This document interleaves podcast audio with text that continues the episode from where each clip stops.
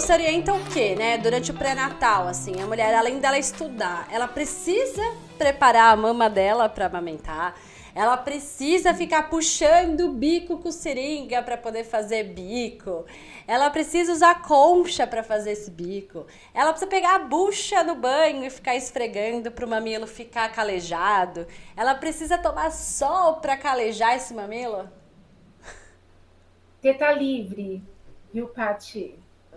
Teta livre. A teta é perfeita o nosso corpo já está pronto. Deusão é top, né, gente? Ele já prepara tudo. Não vai preparar a mama para amamentar? Não independe o tamanho do mamilo, se é protuso, se é curto, se é invertido, né? Não é o atrito da bucha que vai é, evitar um outro atrito. Imagina, não faz sentido pensar em esfregar uma bucha vegetal no mamilo, numa pele tão sensível machucar a pele na gestação para evitar do bebê machucar depois. Exato. Né? É, imagina você pegar uma, uma seringa para protuir mamilo, que dor é essa? Eu tenho certeza absoluta que quem inventou isso não foi uma mulher. Com certeza. Né? Isso não é coisa de mulher, não é coisa de mulher. Porque mulher jamais ficaria pensando lá, meu Deus, deixa eu ver minha teta aqui, o que eu preciso fazer? vou puxar, pôr uma seringa para puxar o mamilo para fora.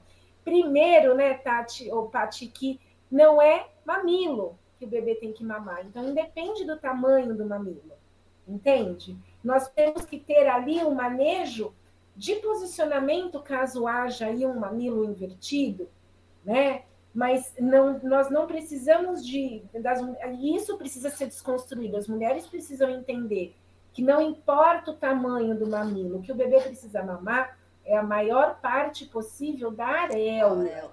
Exatamente, cá reforçando, galera, não é o mamilo. Então, mulheres com bico invertido, plano, pequeno, grande, dantop, todos os tipos de peito que temos por aí, não tem que se preocupar, né? Mulheres com prótese de silicone podem amamentar. Mulheres com redução de mama, às vezes têm um pouco mais de dificuldade se foi tirado muitos ductos, mas não impede também a amamentação. Então, é exatamente o que você falou, é desconstruir esse preconceito, né? É procurar pessoas que apoiem a amamentação, que entendam de amamentação, que estejam disponíveis a ajudar para a gente te... começar com esse preconceito. Eu acho que no pré-natal a gente tem que fazer isso, né? Porque já chega, não, já compra mamadeira, porque uma hora você vai precisar, já compra fórmula, compra bombinha extratora, compra colher. Meu, a galera já chega querendo comprar um monte de coisa no enxoval e eu falo, não, pelo amor de Deus, não gasta dinheiro com isso, gente, por favor. O maior investimento do enxoval é informação. Não é a mamadeira, não é a concha de silicone, porque é uma outra questão também dessa concha de silicone. Quem inventou concha de silicone para fazer bico, gente? Você coloca lá um, um, um apetrecho rígido, fazendo uma compressão negativa, né, com risco de fazer um edema areolar. E aí é, é, é, óbvio que se você colocar qualquer plástico na sua pele, a sua pele vai protuir. A hora que você tira, relaxa e volta para o lugar. Normal. Né?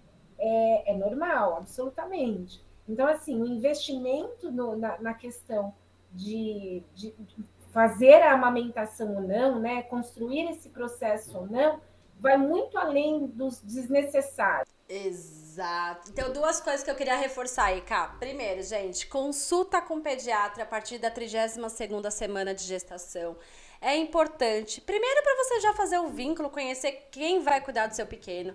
Eu falo, todo mundo compra enxoval, vai para fora, compra tudo, gasta grana e esquece do pediatra. Depois fica naquele desespero. Ai, não gostei do fulano, não gostei do ciclano, nem conhece, né? Não sabe para onde correr. E a segunda informação aí, que vocês podem dar de presente consultoras de amamentação, né? A Camila até brinca que às vezes ela se sente como um laço aí que ela é muito presenteada, então muitas mães que tiveram dificuldade já na gestação dão de presente a consultoria de amamentação. Então isso é um ótimo investimento que vale a pena, né, Carla?